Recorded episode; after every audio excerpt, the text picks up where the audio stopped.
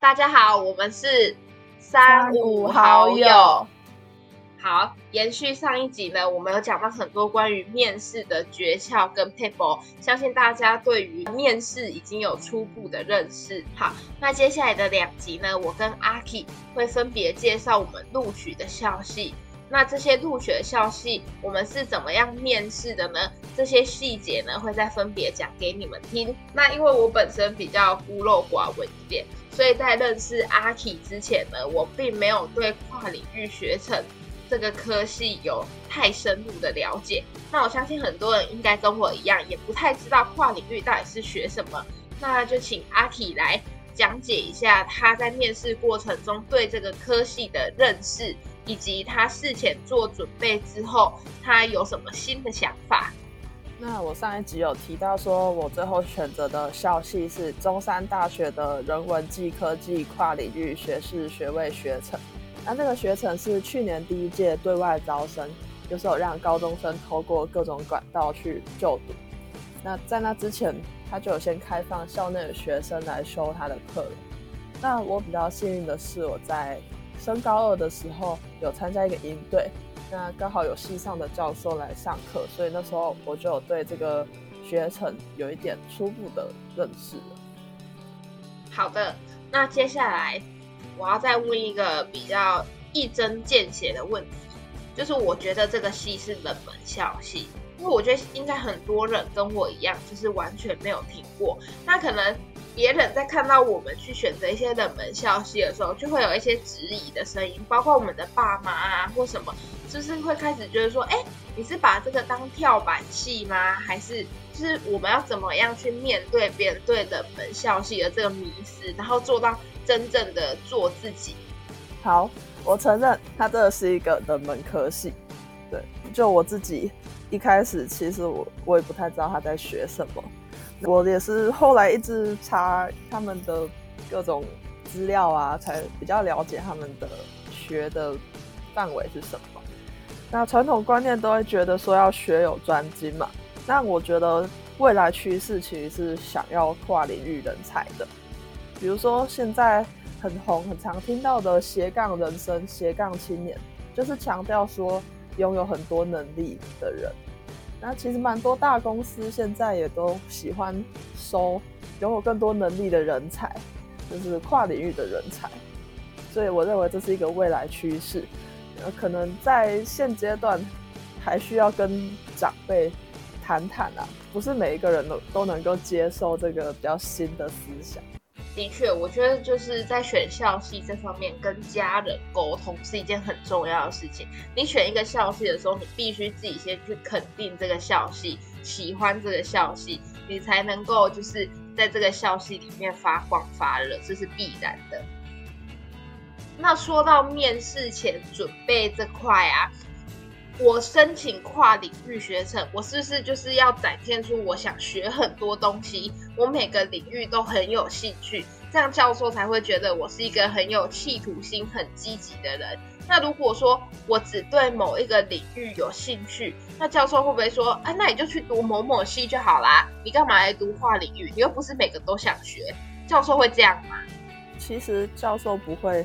想要在面试的时候听到学生强调我什么都想学，他认为的跨领域就是什么都学。对，因为我其实有看到一个系上的教授写的文章，他算比较想要学生能够明确说出自己想学的目标是哪一个。那跨领域其实是结合各其他领域的知识，然后让你在你想要的方向能够做得更好，提升自己的能力。所以。跨领域科系不是一直强调说我什么都想学。那如果像阿 K 你自己要专精某一个部分的话，你是会比较想要学哪一部分的概念啊？我自己比较想学的是地方创生。地方创生，我没有听过这个词诶，可以就是再介绍的仔细一点。就我目前的了解，地方创生它是源自于日本，就是灾后一些比较乡下地方的。居民可能有一些房屋啊，还是原本的商店受到破坏，那住在城市都市里面的一些年轻人就回到他们乡下的地区帮忙复原，然后那时候才发现说，他们那个乡下地区可能也有一些不错的资源，只是没有被发展出来而已。那地方创生的概念其实就是把一条比较没落的，比如说商店街或是一个街区、一个小镇，让它复活起来。那我举的例子是像我们台南的正兴街，它一直都是一条商店街，但是它曾经没落一段日子。那刚好有一位先生，他来到台南就很喜欢这条街，那他也为这条街贡献很多，让它发展成现在的这种繁荣样貌。那我就是想走这个方向。所以其实讲简单一点，就是有一点点像我们公民课学到那种社区营造的概念。我这样的是对的吗？我这样的想法是对的吗？对他们其实很像，但还是有一点差异的，不过差异不大都是。所以同学，如果你们有想要往这个方面去走的话，这个科系就非常适合你们。我觉得这个科系应该算是一个。可以激发你很多创意的科系，所以如果你有很多的想法，真的想要实践在社会上的话，那我觉得这真的是一个很适合你的地方。好，偷偷帮阿 K 推广一下这个消息，希望呢呃学弟学妹们呢也可以多多去申请，看看不一样的世界，不要只是说哦传统校系啊那些，就是可能会有。名校或者是有名的科系的一些迷思，有时候去看看不同的校系，其实对未来也会有很有帮助。毕竟现在已经是一个很多元的社会，也不是说只有那些高薪的科系才可以让你的生活过得很幸福。那比如说像阿 K 刚刚有说到啊，就是这个科系其实很新，去年是招收第一届新生嘛。那如果说我想要准备面试资料，那我想要找一些学长姐问他们的面试经验到底是怎么样，那我要从哪里着手去准备啊？我今年能够参考资料真的算是很少，就只有去年的个人申请跟去年的特殊选材才有面试经验。那我比较幸运的是，我们学校刚好有一个学姐有去年录取这个消息，所以我又多了一份可以参考资料。但是就这样收集起来，也还是比普通热门科系还要少啦。所以我在准备面试的时候，有一点像在猜教授的喜好，就我无法确定我准备方向是不是对的啦，就只能就我观察一些他们资料的理解来回答面试的方向。那有一些没有没有办法参考或是不确定的事，就只能临场反应了，像是自我介绍的时间长度。因为我看去年的个人申请跟特殊选材，他们的自我介绍时间不一样，所以说真的我不知道怎么准备，所以我大概是准备一分半吧，结果到现场是限时一分钟，所以我就只好临场反应的把后面卡掉哦。还有一些创新的问法，也是去年还没有出现的，所以我也只能临场发挥。创新的问法，那你？上次在上一集也有讲到说你有呃被问到两个创新的问法，那我觉得应该很多人都很好奇，到底是什么形式的创新的问法？嗯，那我上次有稍微提到第一个，就是一进去的时候没有看到教授，而是一个学姐跟我说，等一下你有三十秒的时间，在从桌上选一个能够代表你自己的东西。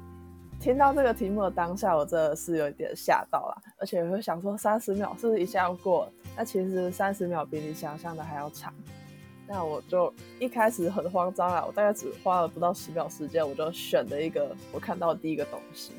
是那个学姐跟我说你还有时间哦，然后我才冷静下来的重新再看一次，选到一个真正适合我的东西。那第二个会让我们比较紧张的是他桌上的物品。不是我们想到说，呃，我比较擅长球类运动，是不是有球呢？还是我比较擅长音乐，是不是有跟音乐相关的物品呢？没有，它都是一些比较抽象的东西，比如说笑脸、爱心、沙漏、骰子，就是一些你可能要再花一点时间来思考为什么它能够代表自己的。那我在冷静下来看第二次之后，我是选到一个积木做的建筑物。那我会选它，虽然我。看那个建筑物，我认为它是离中山大学还蛮近的。新盖的建筑就是高雄流行音乐中心。对，那我再进去跟教授说，我觉得他是高雄流行音乐中心的时候，教授其实有点讶异，因为选那个物品的人可能都是说它是一个积木，然后我为什么想积木这样？所以我讲这个答案没有不对，反而还蛮创新的嘛，所以应该算是回答的还算有加分这样。那第二个创新的问法呢，是在进去第二间面试房间之前，有两个平板，分别有两个转盘。那我会转出两个名词，那我觉得分类应该是一边是人文类的名词，另一边是科技类的名词。那我抽到的是后疫情跟大数据。那抽到后疫情的当下，其实我有点想不起来什么是后疫情啦，就是后来进去比较冷静，我才有想到。那进去之后，教授就会说，请你结合抽到两个名词，做一个一分钟的短讲。那我就说后疫情。之后可能有一些职业因此消失了，但是有一些新兴的职业出现。那我们可以利用大数据的分析来分析说，为什么这些职业会消失啊？或者是未来还有可能出现哪种类型的职业？大概是这个方向了。就是抽呃遇到这种创新的题型，当下真的会很紧张啦。就像上次说，冷静下来，然后规则听清楚，好好的回答就可以过关了。天哪，我觉得你们校系的面试真的很有趣耶，就真的是充满创意的一个地方。但是我想问一个比较深入一点的问题，像你刚刚说你自己选择的是积木，那你说你进去你是跟教授说那个是高流音乐中心，然后教授觉得还蛮讶异的。那你有想过说你选积木，教授其实是想听到什么吗？我觉得他们看到那个物品，可能就是期待学生说：“我觉得我像积木一样是可以堆叠自己能力什么的。”但是我却不是针对它是积木下去讲，而是针对它的这个外形。不过这样也不算错啊。所以这个科系，它我觉得它很有趣、很吸引人的点，就是你可以从不同的角度去切入，去看待每一个问题。比如说，你拿到一个笑脸，你也可以说你是一个很温暖的人。那你抽到爱心啊什么，比如说可能就不是那些标准答案。就是如果你有自己的想法的话，我觉得教授也会觉得很惊艳。那当然，他也会对你很肯定。接下来呢，再回到正题啦，就是我们讲的十四题的部分。有些十四题呢，很明显就是法律通用；有些十四题很明显就是商管系通用。但是像你们这种跨领域学程，感觉是每个十四题跟你们看起来有关系，又好像没关系。好，那总结一下呢，就是说，像你们这样子的科系，我到底要怎么样去准备十四题？那有没有什么十四题其实是？每个科系都通用的呢。好，那我觉得在准备时事这方面呢，就准备一个大方向的，看自己专精的。那大方向呢，就是像我们这个时期一定会知道是新冠肺炎嘛。那我不需要知道它如何形成这样子的，但是我们必须要知道它对社会经济的一些影响，就是大部分人都都可以说出来的那些事情就好了。啊，如果能够具体一点，当然会有一所加分，但是不知道应该也不会扣分啦。对，因为这不是他们强调的重点。那自己专心的呢？像我说我想要走地方创生这个方向嘛，那我就有查一些过去成功的案例。那我是不知道会不会问啦。那如果真的问到我，我也可以举出一个实际的例子，这样子比较好。好。所以主要呢，我觉得在准备十四题，首先你要了解现在大概世界的脉动是什么。那另外一点很重要的就是，你要针对你自己的专长，针对你自己的兴趣，去收集一些你真的是从平常就有在关注的。像是阿 K 他说他一直很关心地方创生这个事情，那我相信他一定是平常时候就慢慢在累积。那现在大家可以做的就是赶快确定好自己想要往哪个领域去钻研，然后从现在开始就可以找一些相关的报道或者是相关的事件去补充一下自己的知识量，这样子。好，那接下来呢？很多学长姐他们在做面试分享的时候，都会跟你们说，呃，要去浏览一下课程，呃，校系的课程，比如说大一、大二、大三、大四，什么是选修，什么是必修，就是要你们先去提早认识一下这个校系在学什么。首先。想问的问题就是：这真的有这么重要吗？因为我现在只是一个高中生，我看大学的校系有一些专有名词，我一定不懂啊。那我这些不懂的时候，我是就是秉持着呃，我是一个高中生，我现在不用懂也无所谓，还是我真的要去上网 Google 一下这些到底是在讲什么、学什么？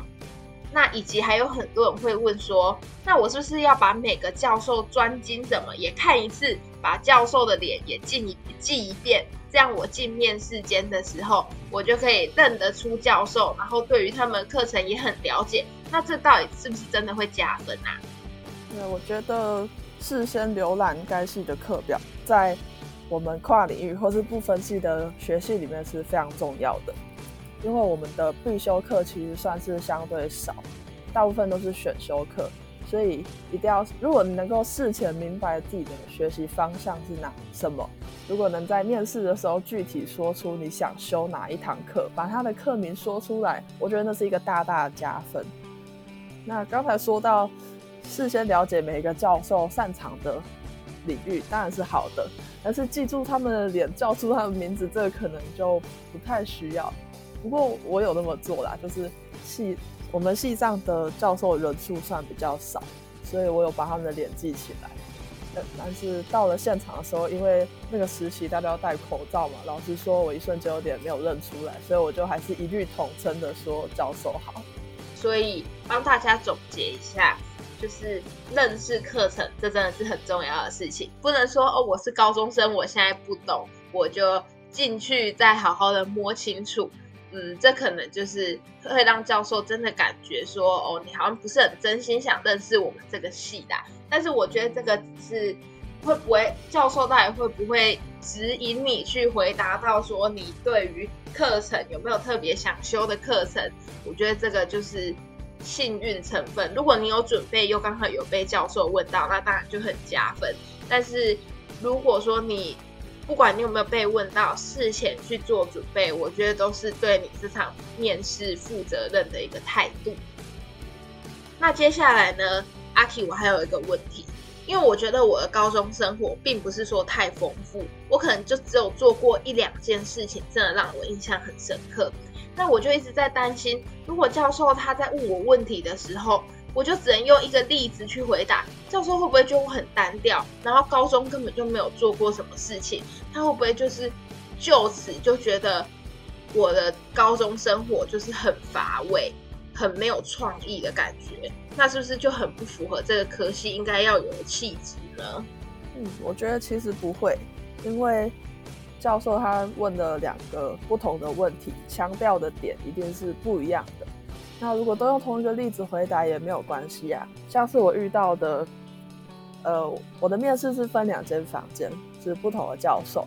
那我刚好在两间房间都有回答到我我想用同一个例子回答的问题。那第一间呢，是问我说我如何证明自己是一个有创意的人。那我是说，呃，我在高三的时候有做了一首歌，当做教师节礼物送给老师啊。那我就用这个例子来跟教授说，我是一个有创意的人，我想出了一个比较不同的礼物。那在第二间房间呢，教授是问我说有没有结合两个领域的经验。那我我也是用相同的例子，我说我结合音乐跟科技来做出这首歌。呃，虽然是不同的教授，但是我用同样的例子下去回答，其实是 OK 的。那如果说真的是同样的教授问，然后不同的问题用相同的例子回答，其实我觉得也没有关系。就像刚才说的，我们强调的回答的重点不同，就就 OK 了。那我这个例子其实也是背水里面有提到的，所以不用太在意啊，因为这真的是你的例子，真的可以这样拿来证明自己符合这个科系。所以简单来说。重要的不是什么例子的多广，重要的是你做一件事情的心得。只要你真的有办法讲出一套就是我对这件事情不同的感悟。其实你就算只有讲同一件事情，或是真的只有一件事情就让你这么印象深刻也无所谓，只要你可以针对不同的点去做发挥，然后真的可以讲出你。当初做这件事情的热情还有想法，那其实教授也都是可以接受的，对吗？对呀。嗯，好的。那接下来呢，慢慢进入尾声之后，就要讲一下大家最重视的问题，就是我读这个系，我出来到底有没有工作做啊？就是比如说，很多人他可能大学的系呢是千奇百怪，各式各样。但是你出来的工作可能绕呀绕，就去什么人资管理啊，这是社会组最常跑的戏嘛。什么人资管理，或者就是公司的主管，甚至就是公司的基层。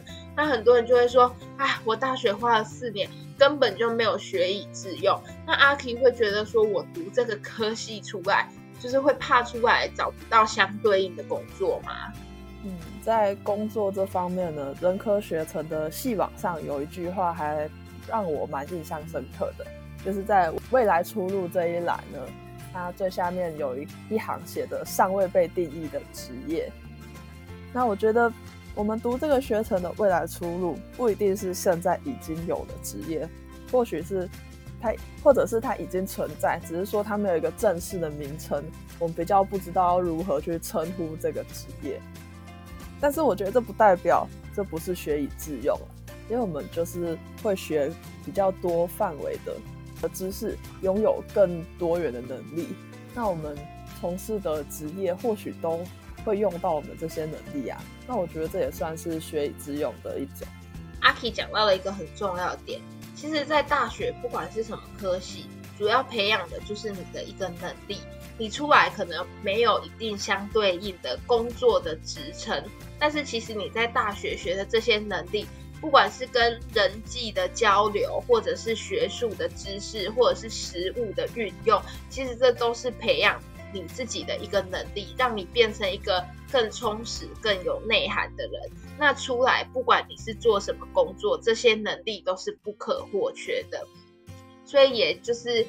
如果说你的爸爸妈妈真的很介意说啊，你读这个戏出来会没有饭吃，其实只要就像我刚刚讲的，只要你可以喜欢、肯定自己的校系，好好的去充实你自己的能力，其实什么工作都可以很适合你，你也可以在职场上就是大放异彩喽。好，那我做个结论哦，我想要给未来可能想选填跨领域科系的同学们。学弟妹们，给你们一个建议：不要因为它是新成立的科系，或是旁人眼光觉得它是个冷门科系，就不敢填。要勇敢的做自己，因为跨领域科系其实是一个未来的趋势，它可以让你自己有无限的可能，所以勇敢的去填吧。好，那今天的节目就到这边喽，拜拜，拜拜。